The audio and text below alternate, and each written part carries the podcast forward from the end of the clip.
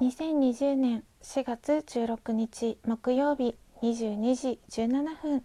ニコラジ第248回目録音中です。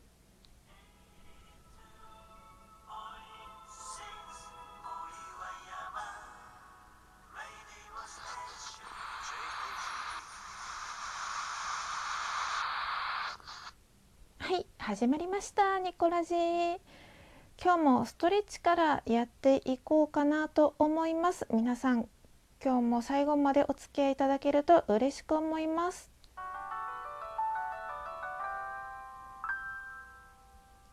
はい。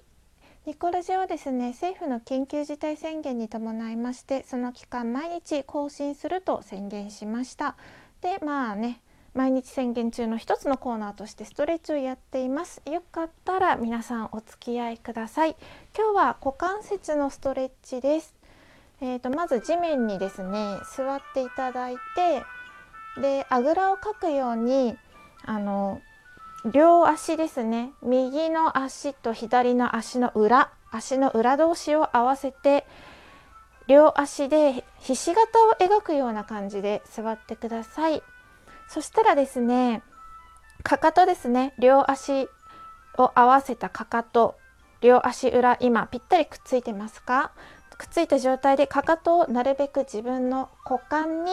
近づけてください。近ければ近いほどいいです。はい。この時皆さん両膝の高さどうですか？結構上がってる方多いのでは？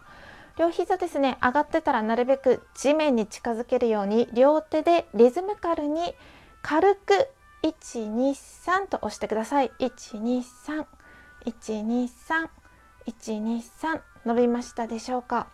そしたら痛気持ちいいと思える高さまで下げてください。なるべく地面に近い方がいいです。地面にくっつけられる方は地面に膝をくっつけるように意識してください。そこで5秒キープします。1、2、3、4、5。はい、手を離して楽にしてください。両膝今ちょっと上がってますかね。そしたら、えっと、右手は右足に、左手は左足に置いて、そのまま頭を地面につけるように上半身を倒してください。ぐいーと倒してください。頭つきますか？頭つかない方はですね痛気持ちいい高さで止めてください。どうでしょうか？ちょっと頑張って10秒数えます。10 9 8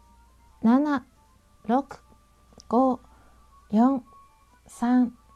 2 1 0はい終わりです。お疲れ様でした。今日もねなんとかストレッチできたと思います。股関節柔らかくしたらですねアンチエイジングにつながると言われてますので皆さんぜひぜひあのやってみてください。普段ねデスクワークで座りっぱなしの方とか特におすすめです。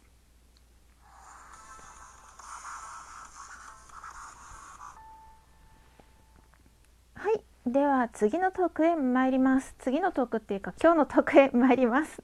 あのラジオトークのアップデートがあって新しい機能がねたくさんつきましたね。効果音も増えたし何だったかなアナリティクスを表示アナリティクスっていうなんか素敵な機能がつきましたね。これをえっ、ー、とあの設定のネジネジみたいなマークのところを押し押してたらこの機能が見れるんですけれどまあいろいろですね累計再生数とか累計配信数とか累計リアクション数とか累計クリップ数とかですね。あるんですけど私の目標は累計配信数を伸ばすことです。まあ長く続けるってことですね。はい。でなんかね楽しい効果音がたくさんあるのでねちょこちょこ使っていこうかなって思います。うん、ラジオトークの運営の皆さん本当に日々の改善ありがとうございます。とっても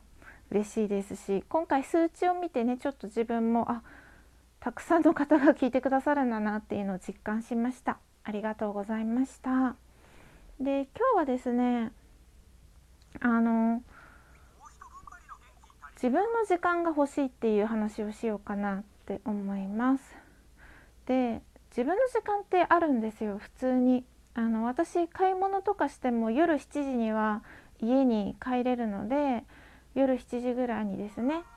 家に帰り着いてでまあご飯夕飯作って夕飯食べて後片付けしてお弁当作ってお弁当作った後後片付けしてお風呂入ってっていうのを済ますとまあ軽く2時間とか2時間半ぐらいかかってるので、まあ、9時半ぐらいに終わるんですね。うん、で、まあ、お風呂入った後はもう髪の毛乾かしたりとかまあするので、まあうん、9時半ぐらいかな。でそれが終わるとなんかフィーって一息つくんですけどなんかそのご飯夜ご飯を作るお弁当を作る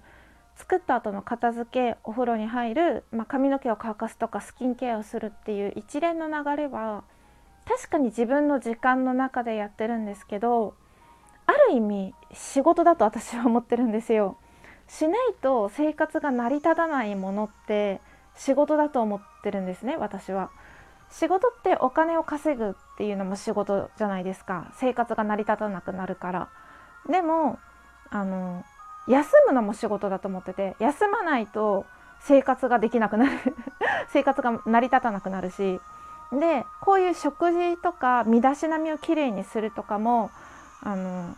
仕事だと思ってるんですよ生活が成り立たなくなるので なので私は毎日のこの自分がやらないといけないこと、まあ、ご飯を食べるとかお風呂に入るとかは仕事の一部だと思ってるんですね。ってなると本当の自由時間っていうのは、まあ、夜の21時半ぐらいからなんですよ。うん、で21時半に全てが終わってふいって一息ついてから自分の時間なんですけどもうそこから真の自分の 自由時間なんですけどあのまあ9時半までね、まあ、日常の雑務をこなしました。一息つきますってなったらそうストレスが溜まってるわけじゃないですか。やりたいことはできてないわけですよ。義務感でやってた。義務感から解き放たれてじゃあやりたいことやるぞってなったら、まあ、YouTube 見たりあのアプリの漫画読んだり、まあ、ストレスが軽減されるような自分の楽しみなことをやるんですよね。でそういうことをやってたらあっという間に11時になってあのあもう寝なきゃなとか12時ぐらいになってもう寝なきゃなってなるんですよ。何が言いたいかっていうと結局家に帰ってから全ての時間が自由時間じゃなくてあの家に7時に帰ってきて寝るまでが11時とか12時だとすると約5時間ぐらい。その半分の時間はびっくりした。半分の時間はあの仕事というか義務感日々やらないといけないことに追われててあとの半分が自由時間。で本題はここからなんです。あの自由時間だけどストレスを解消するための自由時間であって自分の成長とか学びとかに使ってる時間ではないんですね。